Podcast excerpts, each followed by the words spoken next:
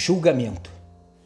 Não julguem para que vocês não sejam julgados, pois, da mesma forma que vocês julgarem, vocês serão julgados, e a medida que usarem também será usada para medir vocês.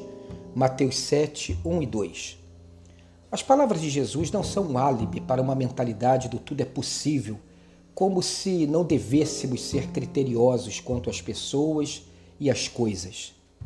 Jesus apenas nos adverte a respeito do julgamento errado, das verdadeiras motivações por trás do nosso julgamento e das consequências dos nossos julgamentos sobre as pessoas e sobre nós mesmos. Ou não é verdade que vivemos culpando os outros e culpando a nós mesmos? Para Jesus, devemos evitar o julgamento quando é uma atitude contínua e compulsiva, quando é desnecessário, quando se baseia em informações incompletas ou mentirosas, quando é cheio de presunção, quando não há misericórdia, quando traz um prazer sórdido, quando é incoerente, quando é destrutivo, quando destrói a pessoa e detona sua autoestima, quando decreta um fim de desolação. Você é assim e nunca mudará.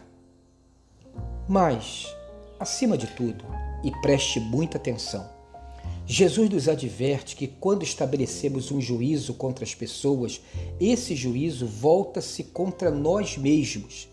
Aquilo que recebemos das pessoas é só um eco do que enviamos a elas.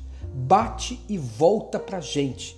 Se enviamos às pessoas misericórdia e compaixão, provavelmente receberemos de volta abraço e acolhimento. Mas, se formos duros, juízes implacáveis, algozes de todas as vítimas, receberemos isso dos outros, pois esta é a base dos nossos relacionamentos. Você entende isso?